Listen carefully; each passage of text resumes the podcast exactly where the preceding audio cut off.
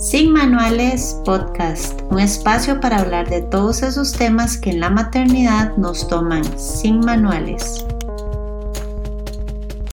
Hola, bienvenidas a un episodio más de Sin Manuales Podcast.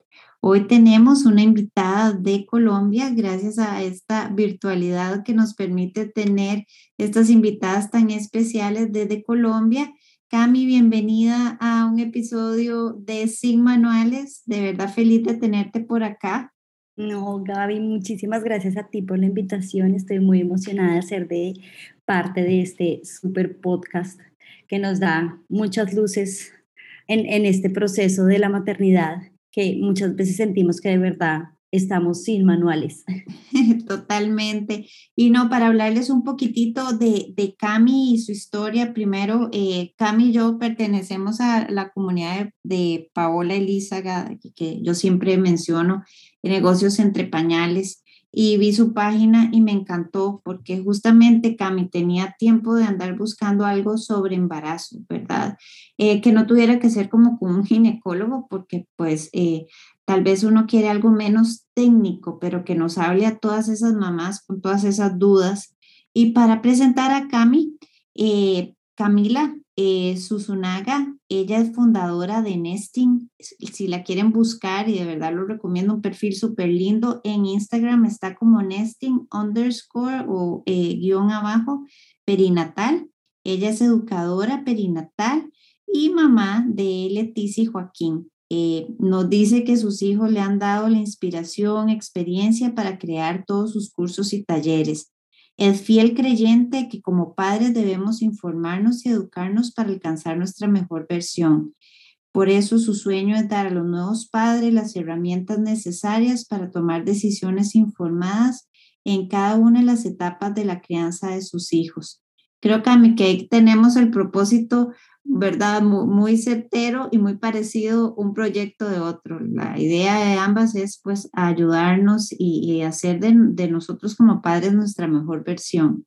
Totalmente. O sea, yo siento que muchas veces ahora que, que tenemos como el alcance a tantas información y tantos datos y tantas cosas, muchas veces podemos sentirnos abrumados y decir, ok, cuál es la mejor eh, opción de crianza, de alimentación, de eh, cómo acostar a dormir a mi bebé. Tenemos tantas opciones y como tanta información que a veces nos cuesta trabajo identificar qué es la información que es verídica, que está respaldada con hechos científicos y cuál podemos adaptar a nuestras vidas. Entonces, sí, sí creo, creo que nuestro propósito está muy alineado y es en verdad eh, dar información útil y que, que las mamás y los papás puedan aprovechar realmente.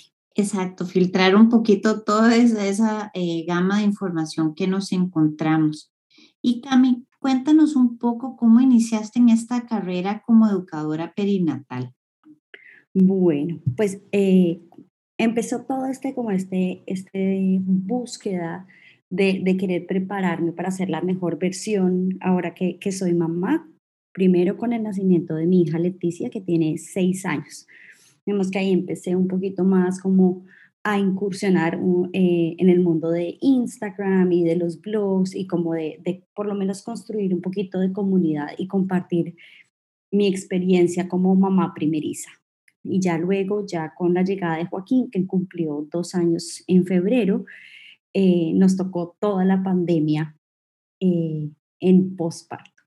Entonces, la licencia de maternidad que iba a ser en teoría de tres meses, se convirtió en una licencia de año y medio en la que dije, no, bueno, voy a aprovechar este tiempo y voy a, certificarme y a estudiar y a, digamos que a redireccionar un poco mi vida y salirme del mundo corporativo para emprender. Entonces, en ese año eh, estudié con la escuela que se llama Childbirth International, que tiene la base en Singapur, y con ellos me certifiqué como educadora perinatal. Ay, me encanta, me encanta y, y en eso siempre siento como eh, que, que, nos conectamos con, con, muchas mamás cuando vienen nuestros hijos, cómo nos llenamos de creatividad, ¿verdad? Muchos de los sueños que a veces ni sabíamos que eran sueños, se despiertan con la maternidad.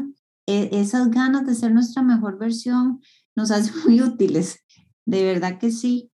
Es impresionante, o sea, yo te lo juro, antes de ser mamá yo decía, no, eh, lo que yo estudié me apasiona, eh, me encanta mi trabajo y después fui mamá y dije, ok, está muy chévere el mundo corporativo, las empresas, todo está muy bien, pero realmente lo que, o sea, mi vocación, lo que a mí me llama es, es otra cosa.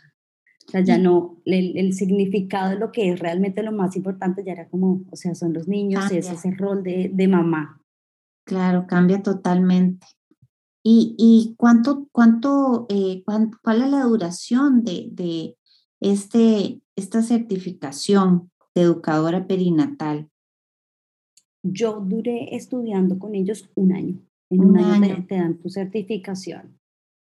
Wow, y en Singapur tenías, era virtual justo por la pandemia. Sí, afortunadamente por toda la pandemia logré hacerlo porque normalmente ellos hacían sus clases, eh, digamos que presenciales y todo allá.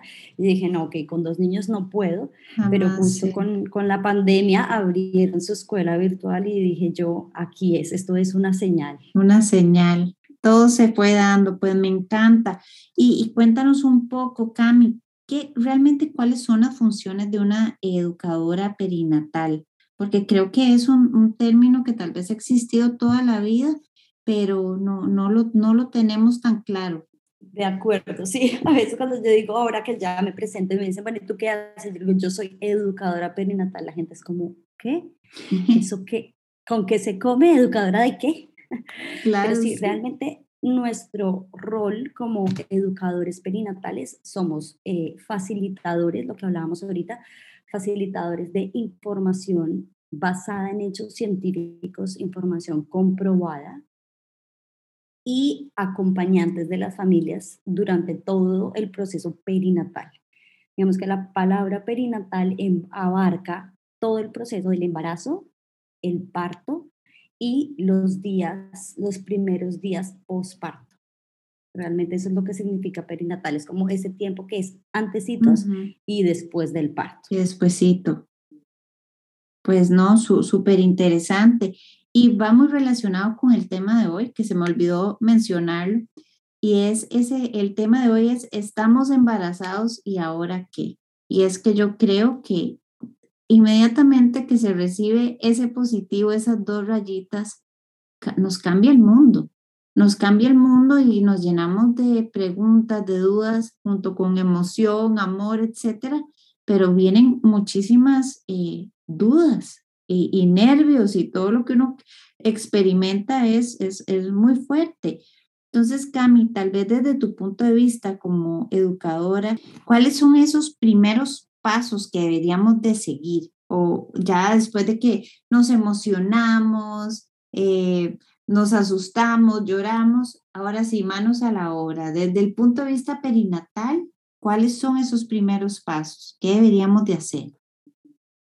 Bueno, después de esa montaña rusa de emociones de la que acabas de hablar, que sentimos felicidad, dudas y el corazón a punto de estallar, los pasos a seguir sería el primero, tomar una prueba de embarazo en sangre. ¿Listo? Porque aunque ahora las pruebas eh, caseras que están basadas en orina son muy efectivas y casi que no tienen un porcentaje de error o lo tienen muy bajito, las pruebas en sangre son 100% confiables, ¿vale? Aun cuando eh, tenemos en las primeras semanitas de embarazo, aún hay pruebas de, de, orina caseras que pueden arrojarte, por ejemplo, un falso negativo o un falso positivo. La prueba de sangre no se equivoca, ¿vale? Entonces, lo mejor que uno puede hacer es, después de haber visto ese positivo en casa, es ir a un laboratorio clínico y hacerse una prueba de embarazo, ¿vale? Ahí, te van ahí hay unas que son, digamos que básicas que te dicen positivo o negativo, y hay otras que son un poquitico más avanzadas que incluso te dicen, mira, según el nivel, la carga hormonal que tienes en este momento, tienes entre estas y estas semanas de gestación. Entonces, es siempre súper importante como tener esa confirmación de un, de un laboratorio clínico sobre el embarazo. Entonces, ese sería, digamos que, el primer paso. Como ya para decir, ahora sí celebro. 100% Exacto, es como la confirmación. Exactamente. Ahí sí ya digamos que es un hecho oficial que estamos embarazados. Exacto, embarazados. Así me gusta en plural. y eh, digamos, el segundo paso, que también es súper importante, es programar la cita con el ginecólogo. ¿Ok? Porque, ¿qué pasa? Lo primero que nosotros tenemos que consultar con esta persona es si atiende embarazos y partos. Lo ideal es que la persona que conoce todo tu historial médico, que te ha atendido, no sé, los últimos años de tu vida, pues fuera la persona que llevara tu embarazo. La, que no se dedican ya a la parte de obstetricia en sus carreras, ¿vale? Entonces, es importante pedir esta cita y desde el principio preguntarle si, el, si la persona, si el doctor puede o no llevar el parto, ¿vale? Porque la idea es no tener que cambiar de ginecobstetra cuando ya tenemos cinco meses de embarazo. Sí, no, eso necesita tener como esa confianza desde el principio. Hacer la relación pues con el ginecólogo o ginecóloga. 100%. Entonces, una vez ya uno tiene esa primera cita, el ginecólogo uno le dice, sí, está perfecto, yo todavía tinto partos y podemos llevar el embarazo, pues magnífico. Si no, lo que va a pasar es que vas a empezar a, a buscar un obstetra que pueda atender tu parto. Entonces, por lo general, los doctores tienen algunos referidos que dicen, yo no atiendo partos, pero te recomiendo esto, este doctor o esta doctora para que te atienda. Entonces, lo que decías tú, es importante como establecer un vínculo y también evaluar si, digamos, la visión que tienen los padres de lo que va a ser su embarazo y su parto está alineado con la forma en que este, este doctor, pues, practica la, la obstetricia. Para mí eso es vital, ¿verdad? Que uno haga clic con la persona, con sus valores, con, con sus métodos, es muy importante. 100%. Finalmente, yo siempre les digo, digamos que el, son el papá y mamá, pero también el, el obstetra hace parte de uno de los momentos más importantes de la vida de uno. Entonces, qué rico es cuando hay buena química, cuando hay sintonía, cuando pueden eh, apoyar a los papás a que ese momento tan especial pues sea como ellos se lo han soñado y no como diga el protocolo, como se le ocurra a la clínica, sino que el, el, el obstetra entienda que es, un hito en la vida de cualquier familia, ese momento puntual del parto. Claro, claro, y también tenerles la confianza. Yo no sé, yo también, madre primeriza, a mi ginecóloga le mandé mil mensajes por cualquier cosa, es que surgen dudas, yo, ¿será normal? ¿No será normal? Hay que tenerle confianza, sin duda. Sí, 100%. Esa, lo que acabas de decir me, me hace reír porque yo digo, esa es como la pregunta número uno de las mamás primerizas en embarazo y también cuando nacen los chiquitos. ¿Será normal? ¿Será normal que me duele aquí? ¿Será normal que me siento así? ¿Será normal? No, yo mejor escribo, yo mejor pregunto. Y es nada mejor que tener el teléfono y poder marcarle al, al doctor sin problema. Definitivamente. Y en estos casos, nada más por, por, porque tengo la duda, podríamos escribirte o es mejor eso verlo con un ginecólogo, qué sé yo, que digo, esto será normal o no, siempre tener un, ginecólogo, pero también podríamos eh, apoyarnos con, con vos o con una educadora perinatal. Claro, 100%. Digamos que nosotros no tenemos eh, un título médico, pero nuestra certificación sí nos, nos ha dado como todo el aspecto, tanto de condiciones normales como anormales durante la gestación. De hecho, sí tengo el contacto con muchas de mis clientes que eh, quizás después de alguna sesión me escriben como, mira, me está pasando esto, es normal, tengo miedo, siento esto. Entonces yo muchas veces las acompaño y las guío y, me ha tocado en, ocasiones decir como, esto para mí es una banderita roja, vamos a, ponernos en contacto con el doctor. Ok, súper. Qué, qué, qué tranquilidad poder tener a alguien a quien preguntarle eso con esa, con esa paz. Así es, es que, y, yo también trato con, siempre con, con, las familias con las que trabajo, que yo digo, ok, partamos del hecho de que todos estamos aprendiendo, que yo entiendo que cuando uno es papá primerizo, hay cosas que uno ni siquiera se le habían pasado por la cabeza que tenía que analizar y de repente es como, ok, ahora que voy a ser papá, tengo que mirar la situación desde un punto de vista totalmente diferente. Entonces yo digo, a mí, pregúntenme, no importa, cuando termino mis sesiones les digo, si ahorita no tienen una pregunta, pero en dos horas que se acuerden de alguna cosa, tienen alguna duda, escríbanme, llámenme y lo hablamos porque es muy importante que los papás se sientan empoderados. O sea, yo digo, cuando uno tiene la información y uno tiene confianza, uno puede enfrentar cualquier situación. Sí, es totalmente cierto, totalmente cierto.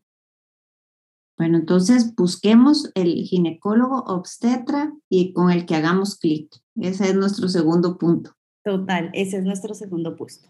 Ahora, el tercer punto también es súper importante y es regalarse tiempo para asimilar la noticia.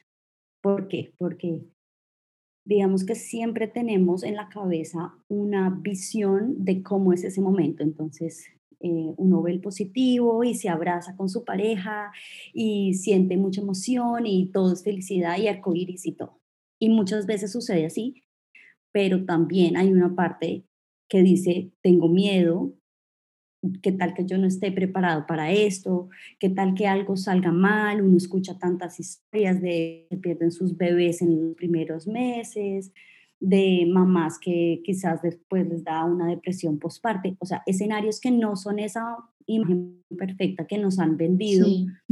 Entonces, es importante asimilar la noticia y entender que tiene todo el abanico de emociones posibles. Es absolutamente normal sentirte dichosa, pero aterrorizada al mismo tiempo. Entonces, es súper importante validar estas emociones y además también empoderarse para vivir la experiencia. ¿Por qué? Porque las primeras semanas son quizás eh, retadoras para muchas mamás, porque cuando, por lo general, cuando nos enteramos que ya estamos en embarazo, tenemos cuatro semanas y ahí es cuando empezamos a sentir las náuseas matutinas, empezamos a tener quizás un poco más de cansancio, entonces sentimos sueño, es más difícil eh, concentrarnos y si a eso le sumas si deciden cómo mantener la noticia en secreto por un par de semanas más, pues genera mucha ansiedad. Entonces yo siempre les digo, lo más importante es que ustedes vivan esa noticia y ese momento como pareja y como familia, antes como de exponerlo a todo el mundo y subir la foto de la ecografía en Instagram, pero sí es darse tiempo de asimilar la noticia en, en el aspecto positivo y maravilloso de convertirse en padres y en el, en el, en el aspecto que es atemorizante y es retador. Me parece súper sabio, súper sabio. A veces nos apresuramos de la emoción, eh, y, no, no, no, pausamos, ¿verdad? En ese instante, eh, al menos yo me acuerdo en mi caso, yo, no, lo mío fue sorpresa, una grata sorpresa, pero sorpresa. Y, y, me acuerdo que me alegré y después lloré como dos horas y así pasé como las primeras dos semanas. Eh, y, y, yo creo que está bien darse el, el chance de asimilar todo eso. Me parece muy valioso. Tal cual, es, es importante. Mira que a mí nos pasó, yo le decía, a todo el mundo me decía, ay, pero ¿y tú cómo le contaste a tu esposo? Yo decía, ¿cómo así? Yo salí del baño y le dije, creo que vas a ser papá. Y me dice, ¿cómo que creo? Y yo, pues, creo, yo no sé, revisa tú, yo creo que va a ser. Pero nunca como el, el como vemos en Instagram, como la super el anuncio y los globos, el anuncio, yo decía como no, yo no podía procesar nada en ese momento, o sea, mi cerebro estaba como en mil direcciones para todos lados, yo solo es que creo que vas a ser papá, no entiendo, ¿sí o no? Para ellos es muy confuso. Es muy confuso y si sale uno toteado de la risa, yo solo me reía, risa nerviosa, era como, es que creo que vas a ser papá, pero como que crees? ¿Por qué crees? ¿Estás segura? yo, no sé, no sé nada, momento. Y literal, fue como, ok, asimilemos lo que está pasando, respiremos profundo, leamos las instrucciones, verifiquemos. Sí, sí, es súper importante. Y sí era, sí era una grata noticia. Y sí era, era una grata noticia. Ahora la grata noticia tiene seis años y anda por la vida. Anda la pequeña Leticia. Qué belleza, qué belleza. Yo, yo de hecho me tardé un día en dar la noticia. Eh, me, primero me costó a mí asimilarlo y ya cuando le dije también no, no me salió fluido y casi se desmaya, pero también mi grata noticia de casi tres años anda aquí, muy, muy amada y muy feliz. Muy maravilloso, esas son las mejores sorpresas de la vida, sin duda. Así es. Y el cuarto, ¿hay un cuarto? hay un cuarto y hay un quinto. el cuarto sería, digamos que ya después de que han asimilado la noticia de que en el momento en que nos convertimos en papás es el momento en que nos enteramos que hay una, una vida creciendo en, en la barriguita. Así que el cuarto paso, que también es súper importante, es empezar a hacer los ajustes graduales que le permitan a mamá y a papá tener un estilo de vida más saludable y que sea más favorable para el bebé, ¿ok? Entonces, no sé si de pronto eh, mamá fumaba, dejar de fumar, eh, no podemos tomar alcohol, hay que empezar a descansar un poquito más, hay que tratar de mantenernos un poco más tranquilas y evitar el estrés en la medida de lo posible. Entonces, ir haciendo esos ajustes, por eso digo graduales, porque hay unos que, que básicamente pues no podemos de un día para otro decir como no, ya no me voy a estresar más porque ahora estoy embarazada, entonces las cosas, las preocupaciones ya no me preocupan, sino que intentar ir ajustándose un poquito más, porque realmente es un periodo de nueve meses de gestación más el posparto, en donde digamos que nuestra, nuestro norte sí es siempre la salud de mamá y bebé. Y el estrés es un, ingrediente que, que tenemos que reducir al máximo en lo posible en, en estos momentos, porque sí afecta mucho la salud emocional de mamá y pues en consecuencia la del bebé. La del bebé. Totalmente. Y, y también creo que, bueno, hasta, hasta temas de, de ejercicio y demás, eh, tal vez modificarlos un poco al principio o buscar ya pues un apoyo diferente para qué clases de ejercicio sí, seguir una vida pues activa en su mayoría. Hasta la alimentación, también cambia.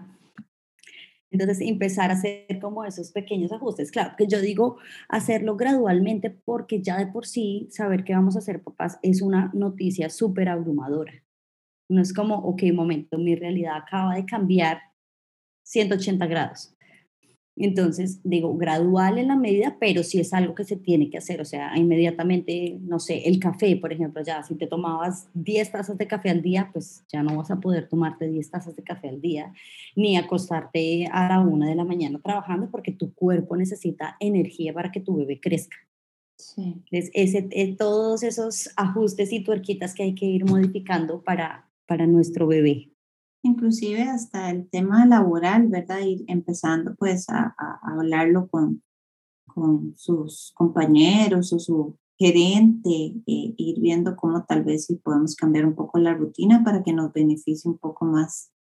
Da mucho sueño. 100%. sí. Da mucho sueño, mucho cansancio.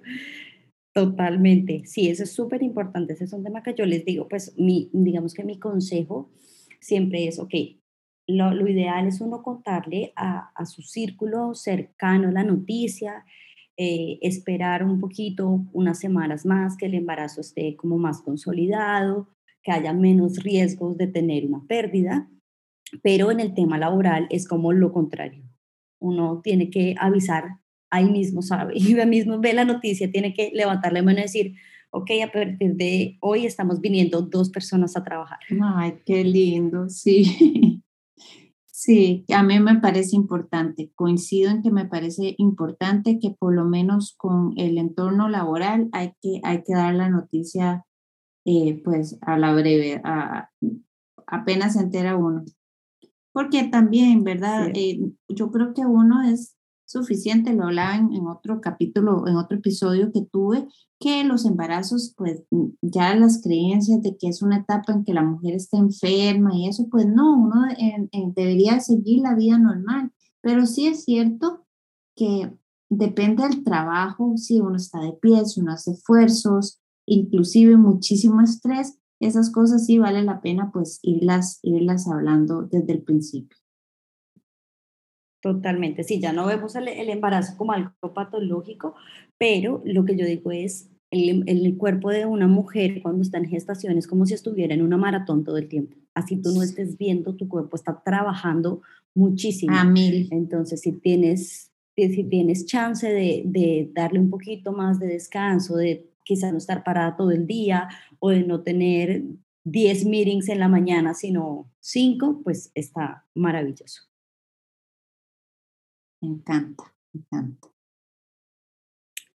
Y el último punto, que es el 5, que es muy importante también, es disfrutar la noticia y disfrutar la experiencia de la gestación, porque uno se abruma y uno empieza con el checklist de todo lo que tengo que comprar, todo lo que tengo que hacer, todo lo que tengo que hacer, cursos, tengo que alistar la habitación, tengo que hacer esto, y ok, hay que hacerlo, eventualmente uno llega al día y tiene la lista con todos los puntos chuleados, pero es una etapa que se pasa también muy rápido.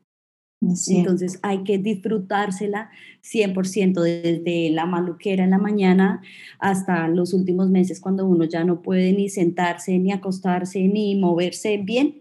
Es, es una experiencia que no se repite jamás porque cada embarazo es absolutamente único y maravilloso.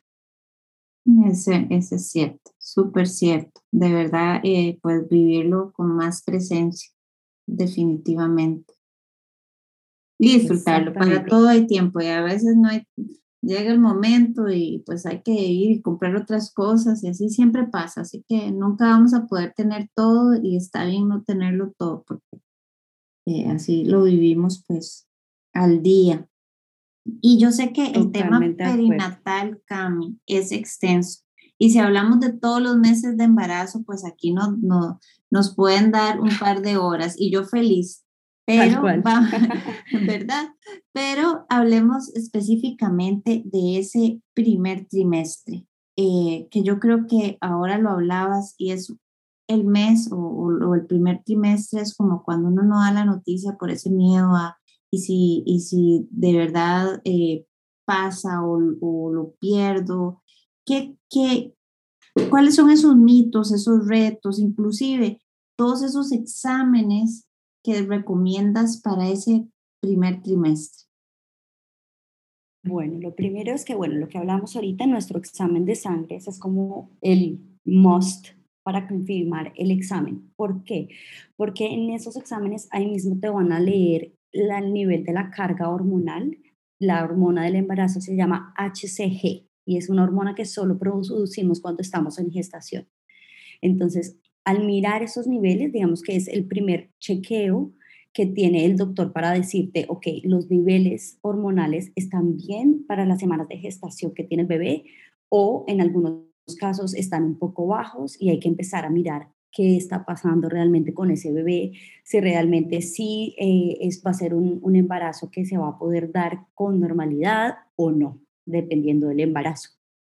Y después, eh, lo primero que nos hacen nuestros, nuestros ginecólogos es una ecografía, una ecografía, perdón, transvaginal, ¿vale? Esa primera ecografía es para ver dónde está ubicado nuestro, nuestro embrión en ese momento y la posición con respecto a nuestro útero y a todo el desarrollo que ya debería tener para la cuarta, quinta semana. Digamos que en cuanto a los exámenes, esos son los más importantes. Ya después nos mandan de chequeo exámenes de, para ver cómo está tu azúcar, tus triglicéridos, bueno, todos los exámenes como de laboratorio básicos para saber cómo está la salud de mamá y saber si de repente necesitamos complementarla, por ejemplo, qué sé yo, en hierro, si tiene alguna deficiencia o alguna vitamina que le podamos, eh, digamos, suministrar para, para que el bebé tenga un, un almacén del cual pueda coger todos los nutrientes y las cosas que necesita para crecer. Definitivo. A mí, a mí me, me mandaron ácido fólico, creo que lo tomé desde el primer día. Y, y la, la ese, el de la hormona también. ¿Y qué pasa cuando está bajita? Ese, ahí sí es mejor ir donde un ginecólogo. Sí, la idea es que después de que tú tengas ya tu, tu prueba de, de embarazo, esa sea, digamos, que lo, lo, que tú le vas a llevar a tu ginecólogo en la primera cita. Eso es como, voy a, llegas con la tarea. Porque les digo yo, les recomiendo que se adelanten, porque a veces pasa que llegan las mamás, los papás al consultorio médico y es como, no, es que estamos embarazados. Y el doctor dice, ok, tienen la prueba y, y sacan el stick de Clear Blue. Es como, ok, sí, esta es una prueba, pero no es una prueba en sangre. Entonces, ese día les dicen como, no, necesito que vayas al laboratorio y me traigas el examen de sangre y ahí sí podemos como darle continuidad al proceso. Entonces, cuando llegan ya con la tarea hecha, esa primera cita es mucho más efectiva. Claro, claro, y así no tienen que pasar por, por ir otra vez y, toda la ansiedad que uno tiene esa primera cita, mejor, mejor llevar, llevar todo listo de una vez. Exactamente. Y alrededor de todos esos, esos mitos que hay, me acuerdo que yo no dije nada, de hecho, hasta tener 12 semanas. Y a las 12 semanas, y nunca supe por qué, pero a las 12 semanas era como el periodo en que a mí me habían dicho que ya era seguro decir. De acuerdo, sí, porque normalmente, aunque también se dan pérdidas estacionales más allá del primer trimestre, digamos que de los tres trimestres, el primero sí es el que tiene más porcentaje de pérdida gestacional. Entonces, por eso recomiendan como esperar esas 12 semanitas para que ya el embrión está bien fijado y creciendo de la forma que tiene que crecer, porque sí, la mayoría de las pérdidas se dan en ese primer trimestre. Entonces, ese no es un mito, ese es es, es data científica. Sin embargo, hay familias que dicen, ok, yo no importa, yo voy a compartirlo porque no, no me aguanto no salir por la ventana y gritar que, que estamos esperando un bebé. y también es súper válido. claro, claro. Es, es una forma de, de, vivir la experiencia y pues ya, ya después si, si llegara a pasar algo, pues también tienen una red de apoyo que los va a contener también para, para pasar cualquier paso que, sea, que se dé. Sí, la verdad es muy personal como, como se quiera vivir y anunciar. Tal cual. y, y, con respecto a, a, los temas, digamos que sí tenemos que, que echarle un ojito en ese, en ese eh, primer trimestre más bien, yo, yo te pregunté retos o mitos, pero tal vez esas cosillas que sí, un sangrado o no sé si hay algo como demasiados achaques, vómitos, algo que, que sí, debe, de podría ser esos flags. Yo lo que les... Exacto, yo digo, digamos que el sangrado en cualquier semana de gestación, así estés en el primer trimestre o en el tercero, siempre será una señal de alerta cuando estamos en, embarazo no debe haber sangrado.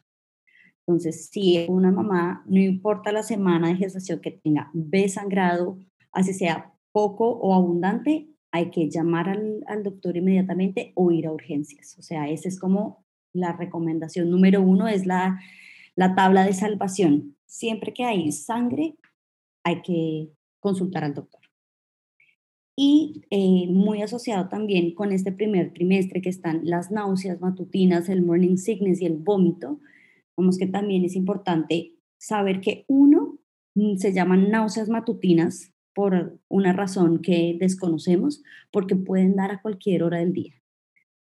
Entonces siempre es como, no, es que solo en la mañana, no, en la tarde también, en la noche dan súper fuertes. Entonces saber que aunque pueden dar a lo largo del día, también es importante que no le impidan a la mamá por lo menos comer algo y tener una alimentación por lo mismo que hablábamos ahorita.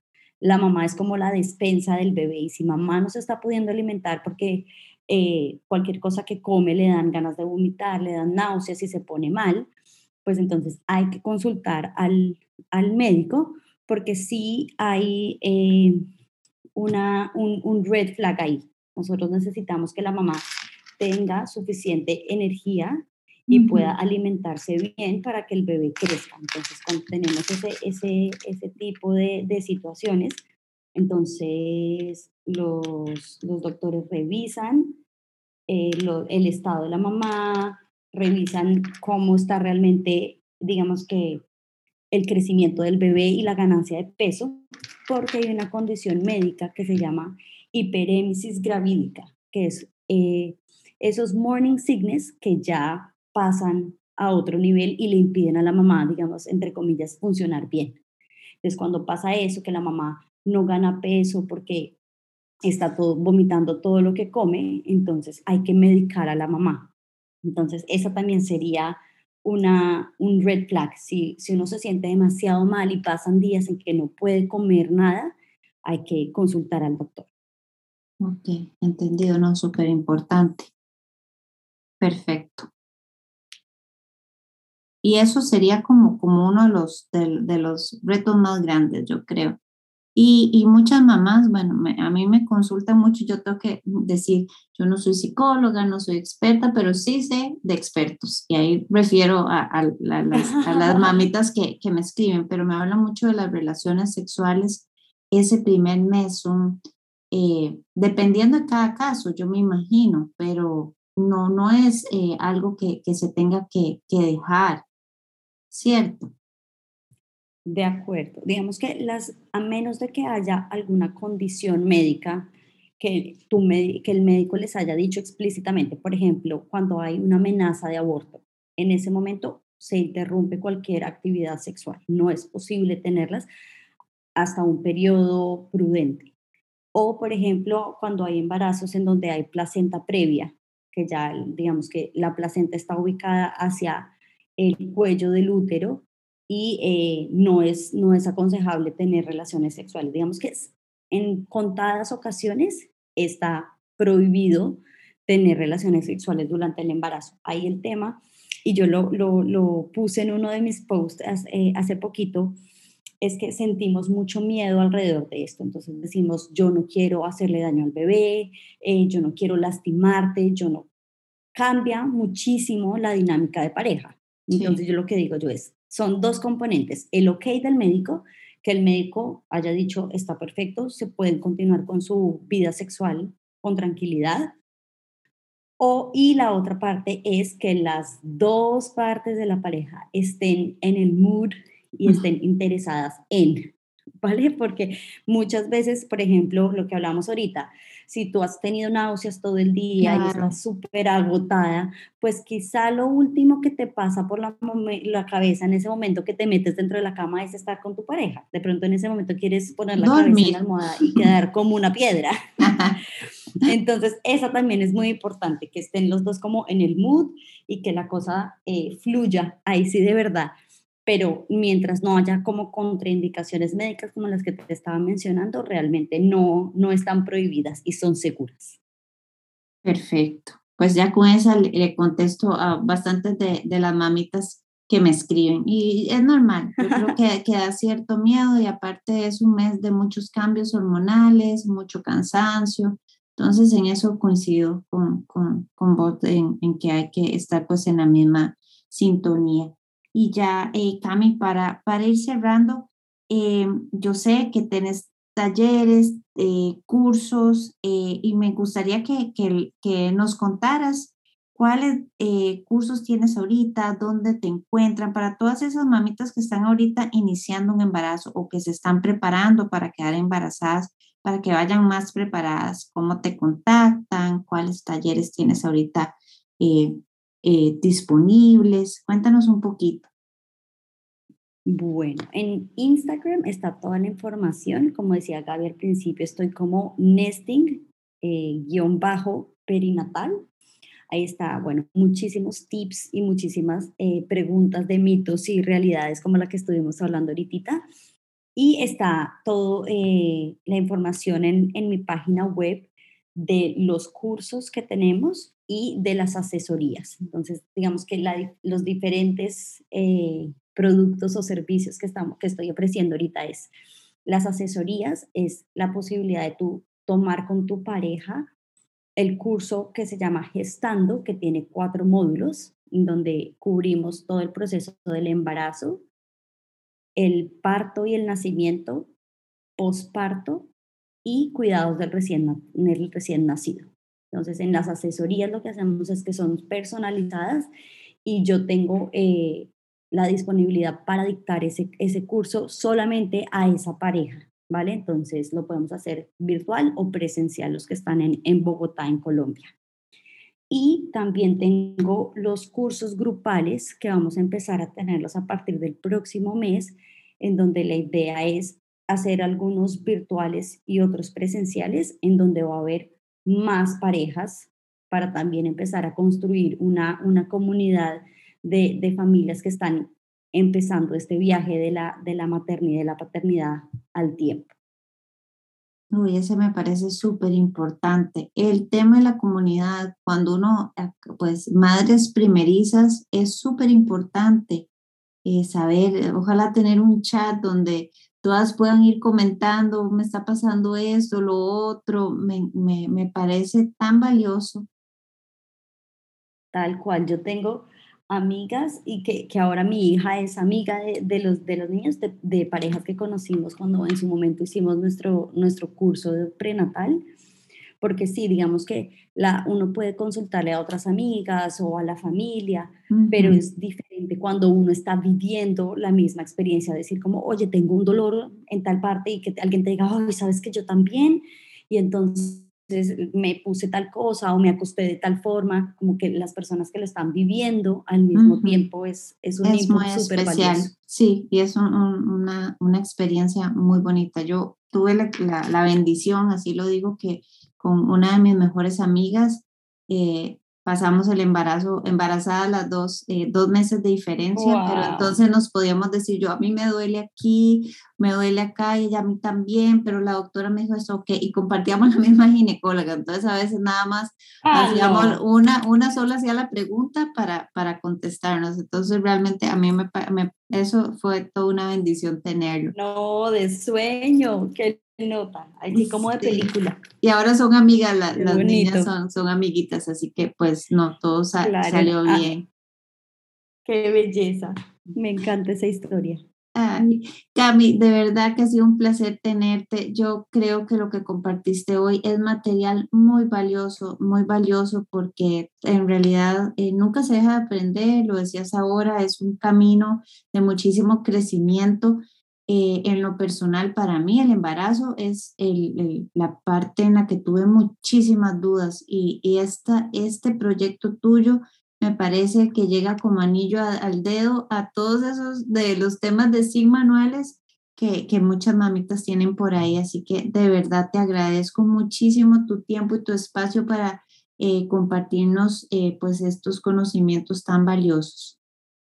No, al contrario, Gaby, muchísimas gracias a ti por la invitación. Me hace muy feliz hacer parte también de tu proyecto que me parece súper, súper especial, como el, el, punto de vista y la, la, las invitadas que tienes como tan variados que abarcan un montón de los aspectos que, que uno como mamá está viviendo, que es como estoy en el, en el embarazo, pero entonces también la comida y las cosas, todo, todas las tuerquitas que se van ajustando cuando uno es mamá. Así que mil, mil gracias por, por la invitación y de verdad que espero que les sirva muchísimo la información y cualquier duda de verdad ya saben dónde me pueden encontrar para, para que charlemos.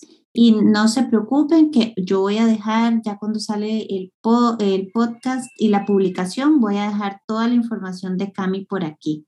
Y si conocen alguna mamita que esta información le puede servir, no duden en compartir el episodio. Y con esto nos vamos despidiendo. Eh, buenas noches y les deseo una excelente semana. Nos escuchamos en el próximo episodio de Sin Manuales.